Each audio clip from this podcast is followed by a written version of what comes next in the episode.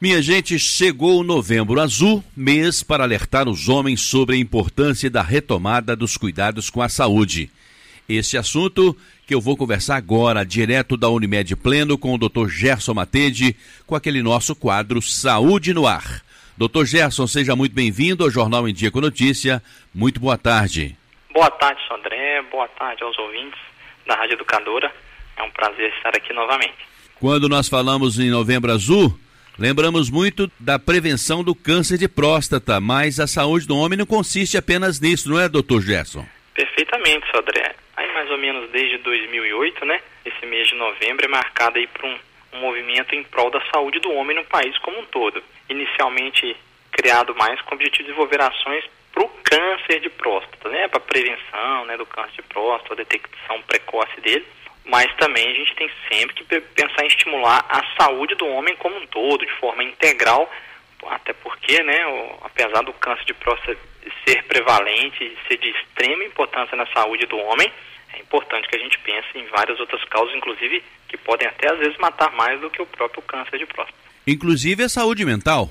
Perfeitamente, sim. O, né, os homens estão aí é, expostos a, a sofrimento mental e a mais abuso de substâncias químicas, é, tabagismo, o etilismo é muito mais intenso nos homens.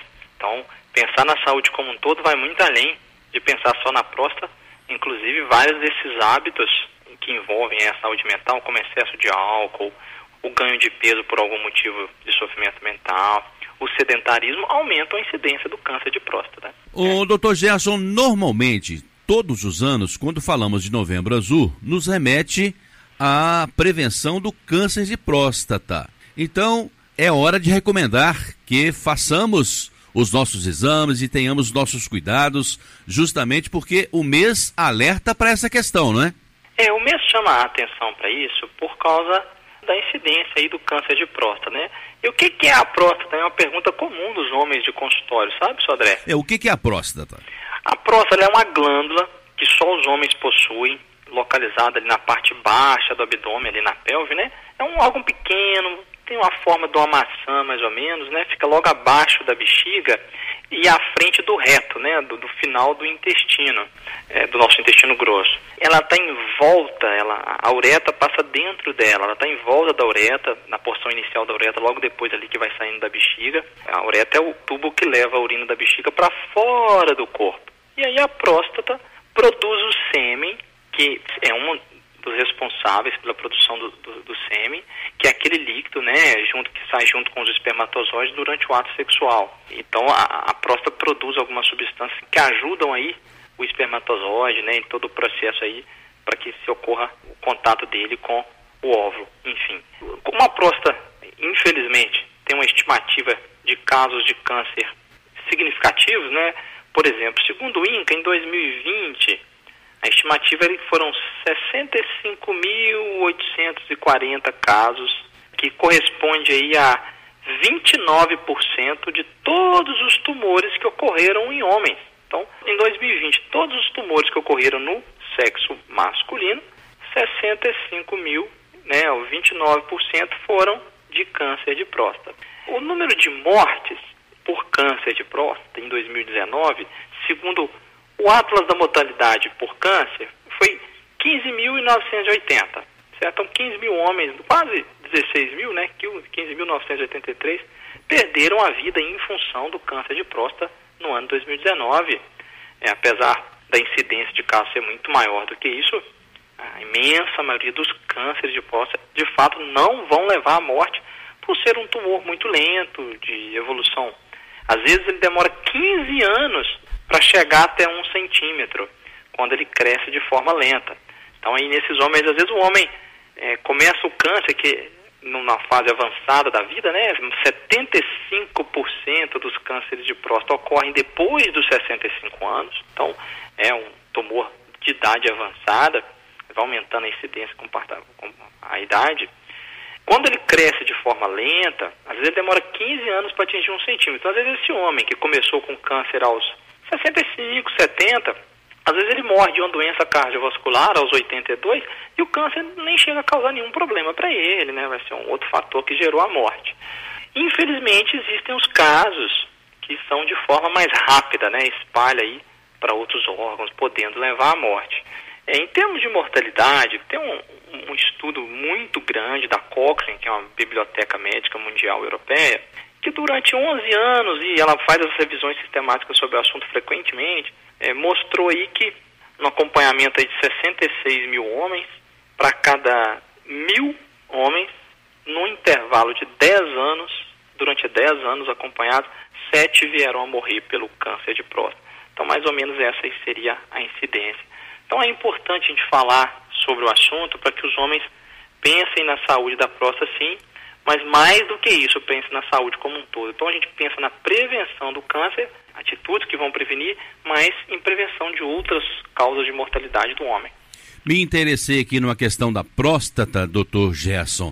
Então, ela é responsável direto pela reprodução? Ela é. Ela auxilia aí o espermatozoide, o líquido sêmen a ser produzido, né?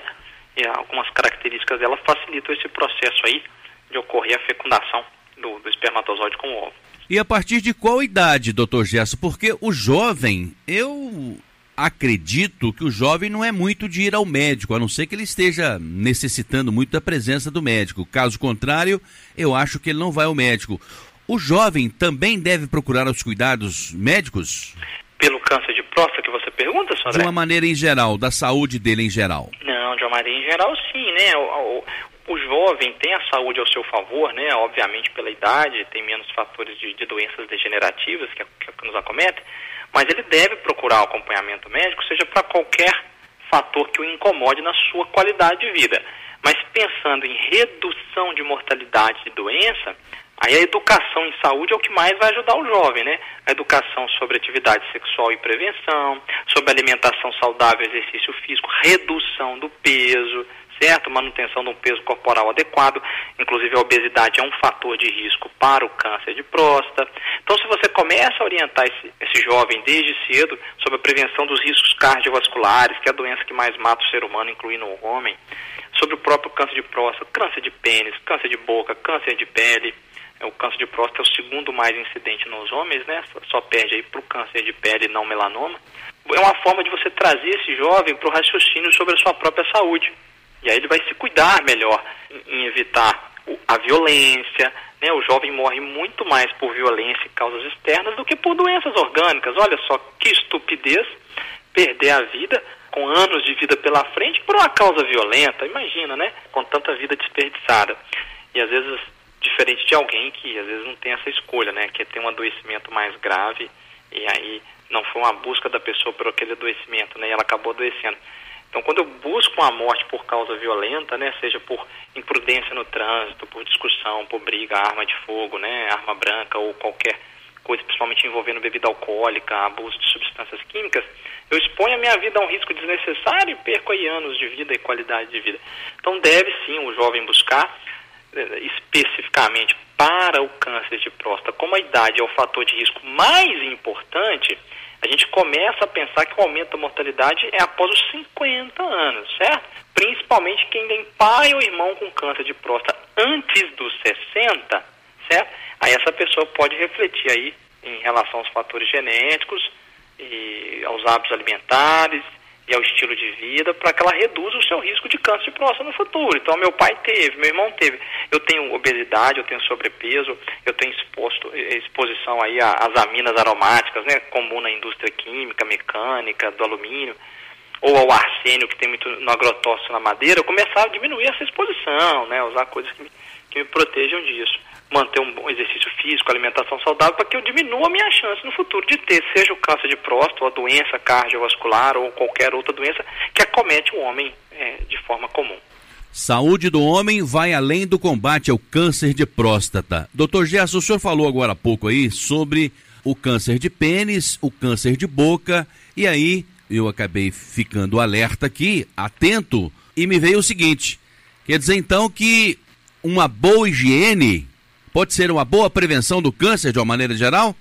Sim, especialmente o câncer de pênis, né? Que inclusive tem uma associação com HPV, que é o papiloma vírus humano, que é um vírus sexualmente transmissível.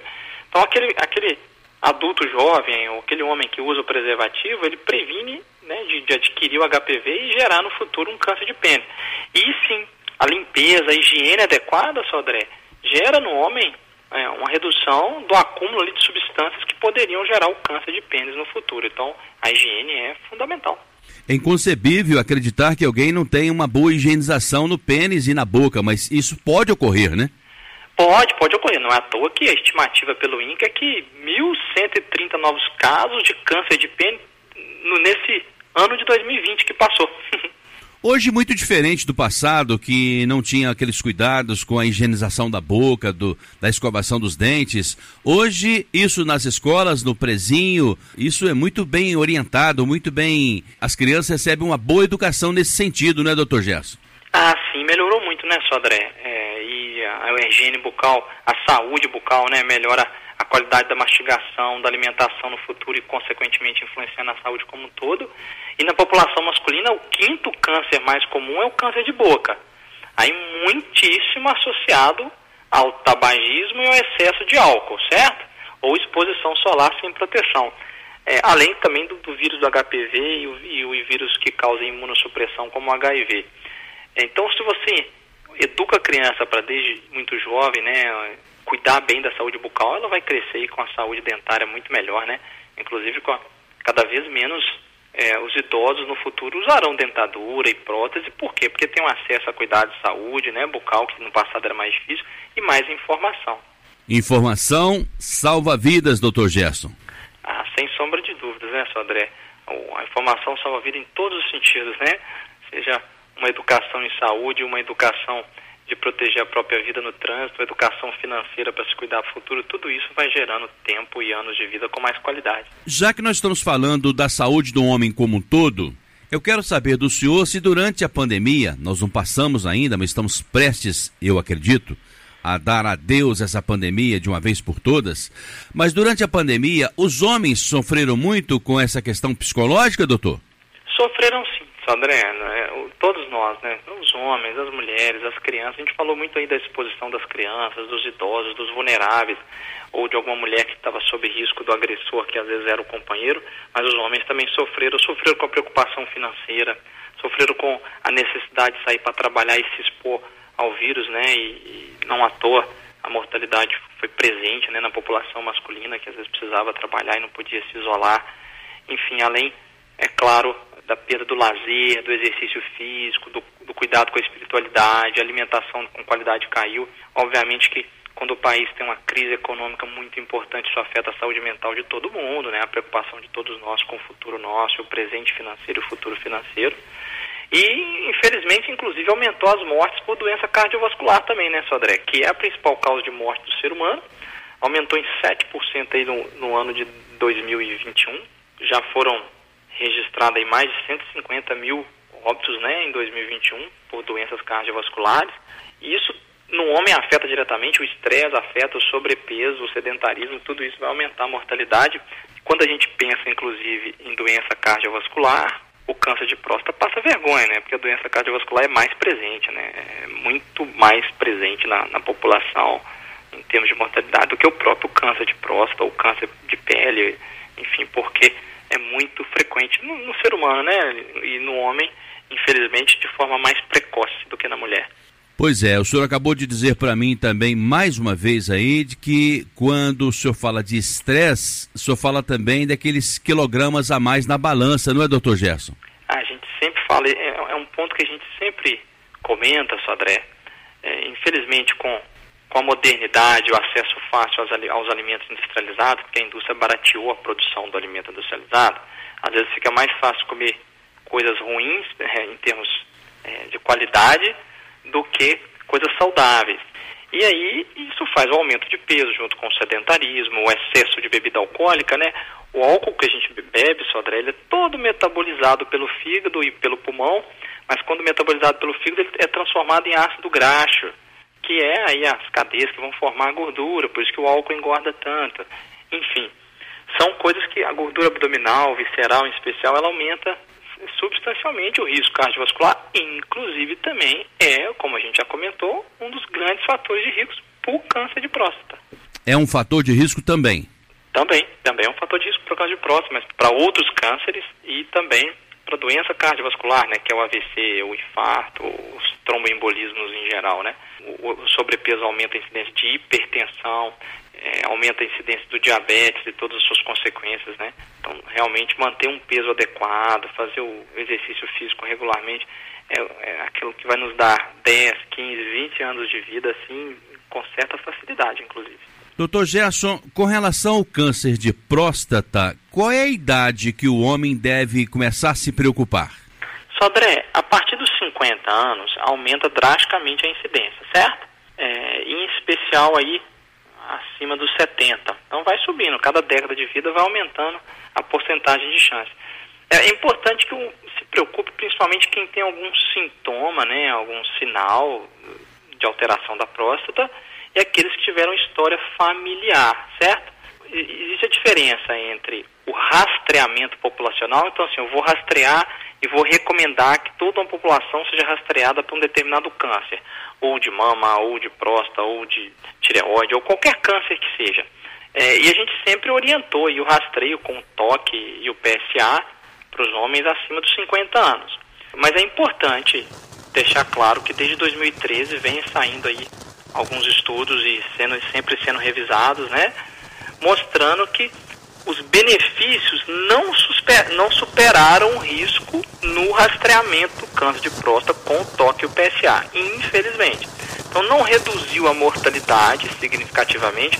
Então, daqueles mil homens acompanhados por, por 10 anos, sete morrem de câncer de próstata, fazendo o rastreio não diminuiu esses sete, infelizmente e gerou aí até 16% de falsos positivos, com biópsias e, e às vezes um tratamento desnecessário em até 2% dos casos, porque às vezes aquele câncer não mataria aquele homem, estaria naqueles de evolução lenta, enfim.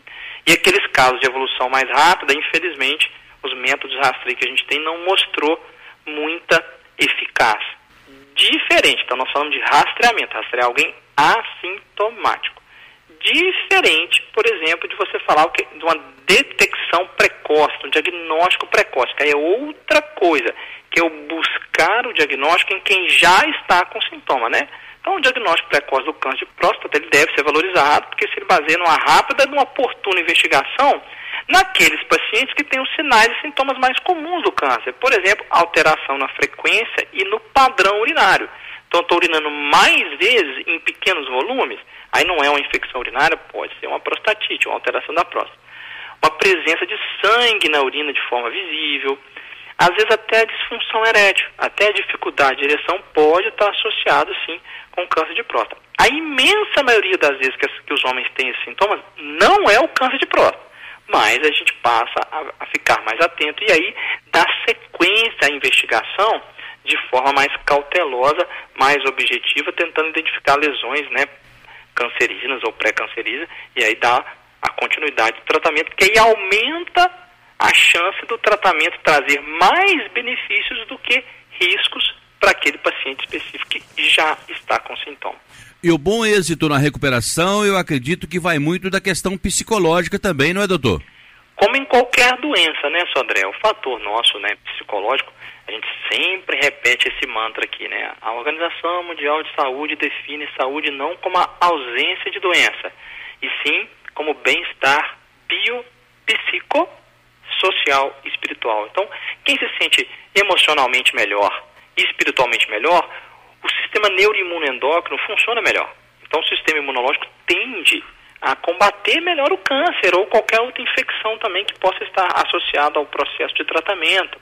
Então, realmente o fator psicológico, né, é manter a esperança, manter a, a cabeça com sensação de qualidade de vida ajuda muito a pessoa a evoluir melhor, né? Apesar da gente saber que é uma situação difícil qualquer diagnóstico, qualquer doença, em especial um tumor, um câncer, né? Eu estou conversando com o Dr. Gerson Matede, direto da Unimed Pleno, com aquele nosso quadro Saúde no Ar. Doutor Gerson, nas mulheres falamos muito sobre a menopausa. O homem tem uma tal de andropausa, né, doutor? Sim, Sandré, a gente comenta, né, sobre a andropausa quando vai reduzindo aí a produção dos hormônios masculinos, né, que é natural com a idade, né? A gente não tem aí uma sistematização de tratamento específico, não. Mas assim, é, a gente vai reduzindo a libido pela redução da testosterona, pode aparecer ali uma uma dificuldade de ereção, tal qual na menopausa a mulher às vezes tem dificuldade na hora da relação por algum ressecamento, ou por perda da própria libido, redução da fertilidade, né, a possibilidade de ter filhos, redução às vezes do tamanho de testículo, de pelo corporal, tem pessoas que aumentam o pelo corporal, tem pessoas que diminuem, às vezes um inchaço de mamilos, é, redução da nossa massa óssea, né, por causa, obviamente, da redução da testosterona. Veja bem, Sodré, às vezes tem alguns homens que não praticam exercício físico, que são sedentários, a partir dos 30 anos já começa a perder massa muscular e massa óssea. Por isso que é importante o exercício físico. E, obviamente, pode aumentar a gordura corporal em função aí da menor, menor quantidade de músculo no organismo, né, e uma quantidade maior aí de, de gordura os níveis baixos de testosterona estão relacionados com esse assunto que eu falei, com a andropausa? Exatamente, né? Uma diminuição gradual do, da idade, né? Como a gente pode diminuir a produção de insulina e desenvolver um diabetes, como a gente pode diminuir a capacidade cerebral por redução do, do, do cérebro, da, da, massa encefálica, é, assim como a gente pode reduzir a produção da testosterona, né? Dos hormônios aí que um hormônio que modifica massa muscular, a libido, pode dar mais sensação de cansaço, né? É, alterações do humor, né? Assim como na menopausa pode ocorrer na mulher. É uma evolução do ser humano, né? Do nosso envelhecimento. A gente não considera isso como uma doença, né? E sim um processo, como o envelhecimento é um processo natural, né? Existe reposição de testosterona, doutor? Sodré, para casos específicos, sim.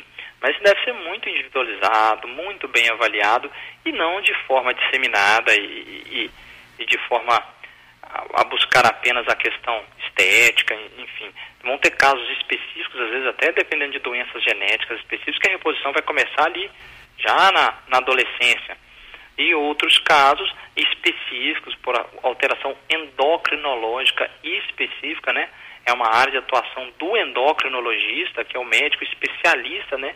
Em toda a dinâmica hormonal do organismo. Então, nos casos específicos, o paciente vai fazer esse acompanhamento para que a reposição seja feita de forma correta e não de forma aleatória ou leviana, simplesmente por, por um desejo de, de, de estética ou de coisas específicas que aí no futuro podem trazer outros prejuízos para a pessoa. A ciência já apontou quais são as doenças que mais atingem os homens? Já, Sodré. A doença que, que mais atinge o homem vai variar de acordo com a idade, né? Como a gente falou, pessoas mais jovens são mais causas externas, né? E não adoecimentos, certo? E com o passar da idade, a gente aumenta a incidência da doença cardiovascular, infarto, AVC, certo? Inclusive, no início da, da vida e ao final da vida também tem maior incidência de infecções. E, obviamente, os tumores, os cânceres, né? Que podem aparecer, seja qualquer tipo de câncer. Quanto maior o envelhecimento celular, maior a idade, maior a probabilidade de desenvolver qualquer câncer. E também as doenças crônicas, é, degenerativas, não contagiosas, né? A hipertensão, o diabetes, né?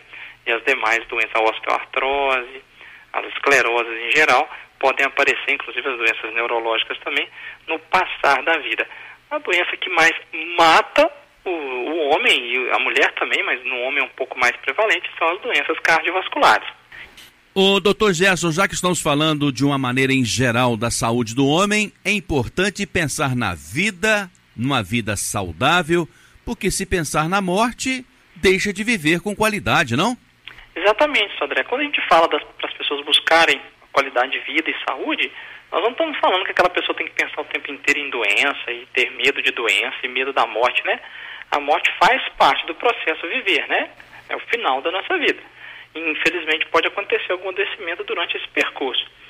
Mas a gente tem que pensar, assim, em ter qualidade de vida, em ter sensação de saúde, de bem-estar no decorrer de toda a nossa vida. Claro que vão ter altos e baixos para todos nós, seja mentalmente ou organicamente.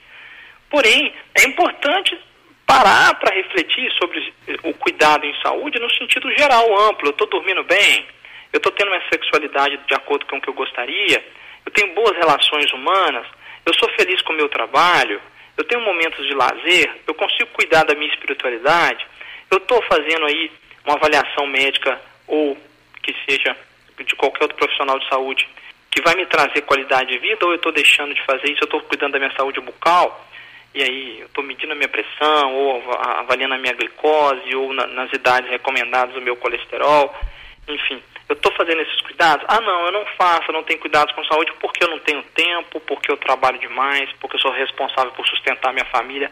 Bom, perfeitamente. Então, é importante você fazer um seguro de vida, porque se a sua família te perder e você é o responsável por esse provento, ela vai perder esse provento. Então, às vezes, na desculpa de que eu tenho que trabalhar, de que eu tenho que cuidar dos filhos, seja um homem ou uma mulher, acaba deixando de cuidar da própria saúde. E aí pode perder anos de trabalho. E a família perder aquele provedor por falecimento ou por uma doença grave com impossibilidades importantes de trabalhar. E aí a pessoa às vezes não vai conseguir manter o sustento da família, vai cair toda a qualidade de vida. Então quando eu cuido da minha saúde, aumenta a chance de eu trabalhar mais tempo e produzir mais por mais tempo, às vezes até com mais qualidade, às vezes até ter melhores resultados financeiros e profissionais. Então, não é uma desculpa muito plausível e muito racional, não. Porque quando a gente cuida de si, a gente consegue cuidar melhor dos outros que são, estão sob nossa responsabilidade.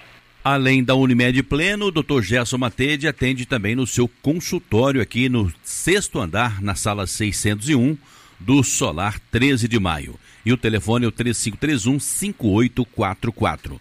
Doutor Gerson Matede, muito obrigado pela sua presença e pela sua participação. Um excelente final de semana para o senhor, para os seus familiares e até semana que vem. Muito obrigado, Sodré. Eu que agradeço a oportunidade de participar e obrigado aos ouvintes por nos acompanhar. Espero que a gente tenha contribuído de alguma forma para a melhoria da, da saúde e qualidade de vida de todos. Um bom final de semana e até semana que vem.